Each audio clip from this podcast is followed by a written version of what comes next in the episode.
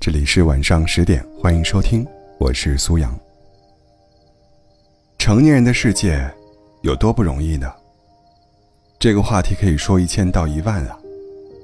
不用说别的，我们用简单的三个问题，就可以摧毁一个成年人的内心防线。人生第一问：你兜里有钱吗？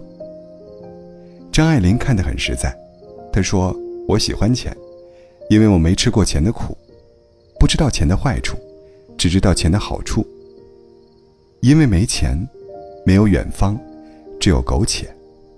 因为没钱，几个钢镚都得按需分配。因为没钱，筹孩子的学费，筹二老的医药费。生活是一场长途跋涉，单单缺钱这事儿就设置了九九八十一难。不得不说，如果兜里有钱，生活中的烦恼可以解决大半。有一个朋友就很好的证明了这一点。他一穷二白的时候，大到房租出行，小到柴米油盐都得精打细算。后来经过几年打拼，他实现了财务自由，不仅应付平时的吃穿用度绰绰有余，还能有盈余以备不时之需。他自己感慨说：“虽然说人活着就有烦恼，但有钱和没钱。”所烦恼的层次和维度是不同的。美剧《生活大爆炸》中有一句台词道出了许多人的心声：依我看，你的所有问题都可以通过多挣点钱来解决。谈钱并不是为金钱至上，而是因为它能帮我们解决诸多问题，给生活兜底。谈钱也一点都不俗，俗的是整个人都钻进钱眼里。希望我们都能有赚钱的能力，活出自己想要的样子，去自己想去的远方。也希望我们不负当下，一步一个脚印。一时穷，未必是一生穷。人生第二问：你给了家人几分陪伴？李健曾谈到关于父亲的事，父亲因为患癌，身体每况愈下，平时的行动。都需要李健搀扶或背着。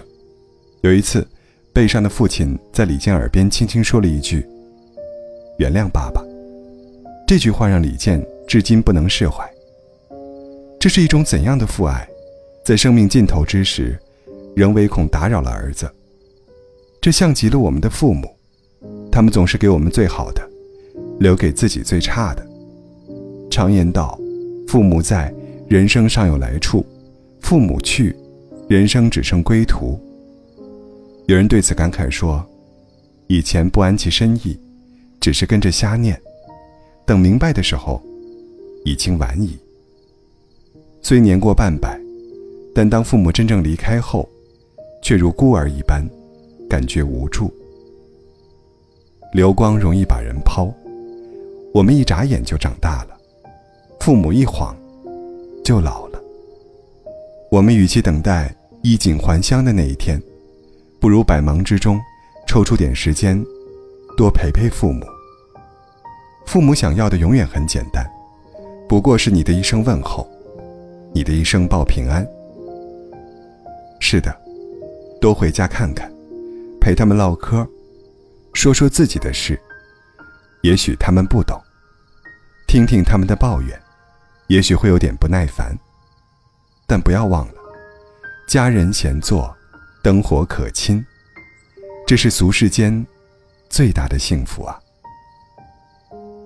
人生第三问：你每天快乐多还是忧愁多？这是多少人的经历呀？因为时时满心愁绪于工作，寻不得片刻闲；因为日日忧虑着生活，心情总是沉甸甸的。然后笑脸变少了。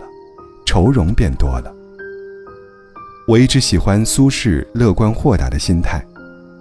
他有诗云：“试问岭南应不好，却道此心安处是吾乡。”的确如此。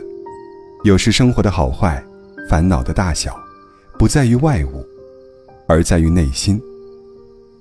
有一个打铁匠，整天闷闷不乐，嫌弃工作乏味。他羡慕邻居商人。走南闯北的，每天都笑容满面，商人听完不禁哑然一笑，然后提议互换职业。打铁匠欣然同意，一开始兴致勃勃地带着货物四处奔波，可没过几天后又蔫了下来，觉得太忙碌了。等他回自己的铁匠铺时，发现商人一边哼着小曲儿，一边抡着铁锤，一副悠然自得的模样。打铁匠不解地问他：“怎么那么开心呢？”商人笑着说：“有顾客上门打打铁，没事的时候喝喝小酒，多惬意呀。”那你之前做生意呢？